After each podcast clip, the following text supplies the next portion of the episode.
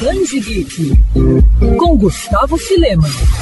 Harvey Kurtzman, você pode até não conhecer esse nome de primeira, mas com certeza já topou com algumas das principais criações desse importante cartunista, como por exemplo a revista humorística Mad, que chegou a virar desenho animado, lembra? Isso sem falar em outros artistas que foram inspirados pelo cartunista americano, como por exemplo Terry Gilliam, ator membro do grupo de comédia Monty Python, Robert Crumb, autor de Gênesis, e Art Spiegelman, responsável por Maus. Enfim, é praticamente chover no molhado falar da importância de Harvey dentro do mundo dos quadrinhos, e muito disso se deve a um curioso momento em 1958, quando o escritor e desenhista publicou o Livro da Selva. A época, a obra trazia uma ideia nova e radical, reunir histórias contadas em formato ilustrado e sequencial, voltadas para o público adulto. Apesar de passar longe do sucesso esperado, nas décadas que seguiram, o conceito ali apresentado viria a ser definido como graphic novel, e o quadrinho passou a ser amplamente reconhecido, chegando a ser eleito pela crítica especializada como uma das 100 melhores HQs do século XX. Ficou curioso? Pois bem, depois de muitos anos, Livro da da Selva ganhou uma edição de luxo por aqui no Brasil.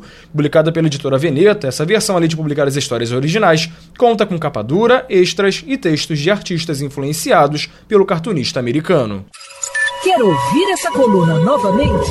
É só procurar nas plataformas de streaming de áudio. Conheça mais dos podcasts da Mandirinhos FM Rio.